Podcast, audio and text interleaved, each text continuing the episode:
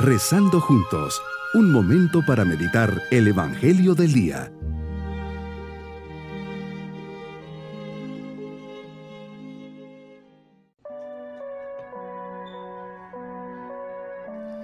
Me alegra mucho poder saludarles en este día, lunes de la segunda semana de Pascua. Comencemos esta oración con el deseo de poner nuestras intenciones en las manos del Señor Dios Padre, en su infinita misericordia, nos escuchará. Señor, mi fe parte de tu resurrección. Se fortalece en mí la certeza de que estás conmigo para siempre. Por eso estoy seguro, tranquilo y sereno. Tu compañía me libera de todos mis miedos. Estás vivo, Señor. Has vencido la muerte, has vencido al pecado, has vencido el poder del mal tu victoria me da confianza, libertad y alegría. Meditemos en el Evangelio de San Juan capítulo 3 versículos 1 al 8. Hoy nos enseñas que en medio de todos los fariseos había uno que era hombre principal entre los judíos, Nicodemo, y que te busca. Sin duda está con la inquietud de conocerte y saber más de ti.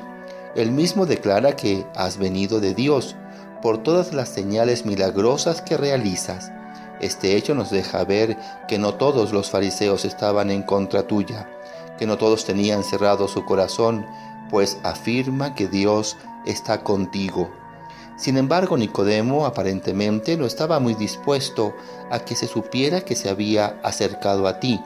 Sin duda que no querría comprometer su puesto, por eso va de noche a buscarte. Ni idea tendría que saldría de la oscuridad a la claridad de un mundo nuevo. Qué importante es la disposición del corazón para creer en ti, para escucharte. Es una gracia que se recibe de lo alto.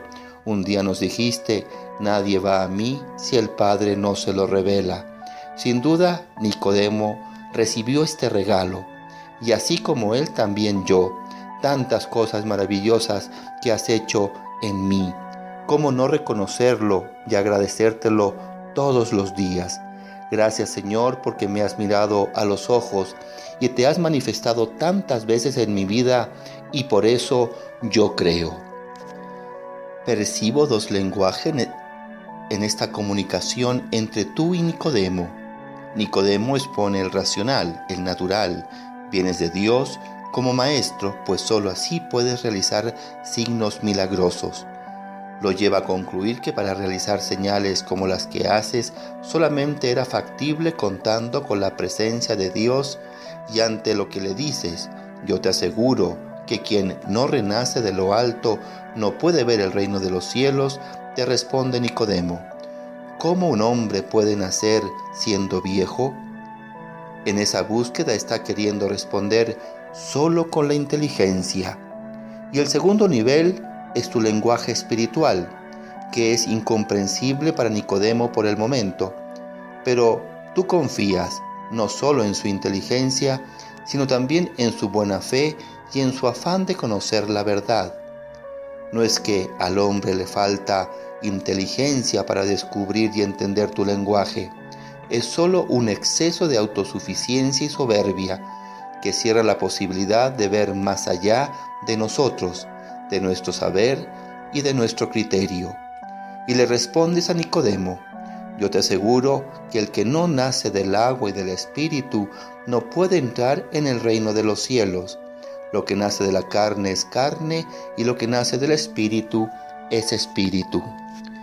Así Señor, el que nace de la carne en carne permanece. Es nuestro nacimiento humano, pero para nosotros cristianos esto no basta tenemos que nacer del Espíritu. Y esto se realiza en el día de nuestro bautismo. Así es, tengo dos cumpleaños, de mi nacimiento humano y el de mi nacimiento espiritual, mi bautismo, que me hace hijo adoptivo de Dios y coheredero de los bienes futuros. De la carne nazco de mi padre y de mi madre y tengo como herencia lo que me quieran dejar en vida dos niveles diferentes pero complementarios en nuestra vida humana. El más importante sin duda, que es el que nos dejas tú, Señor, el espiritual. Mi propósito en este día es recordar mis dos nacimientos, humano y espiritual. más, lo más probable es que me acuerde del primero.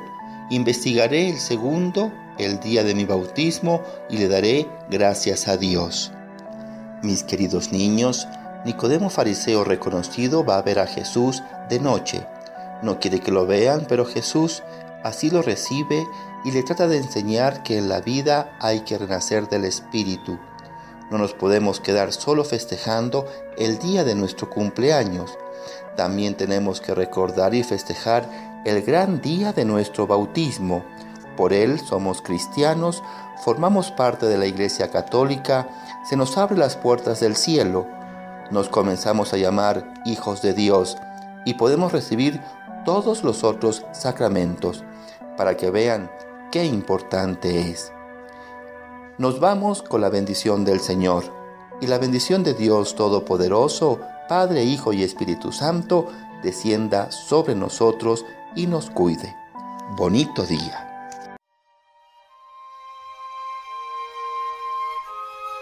Hemos rezado junto con el Padre Denis Doren, Legionario de Cristo.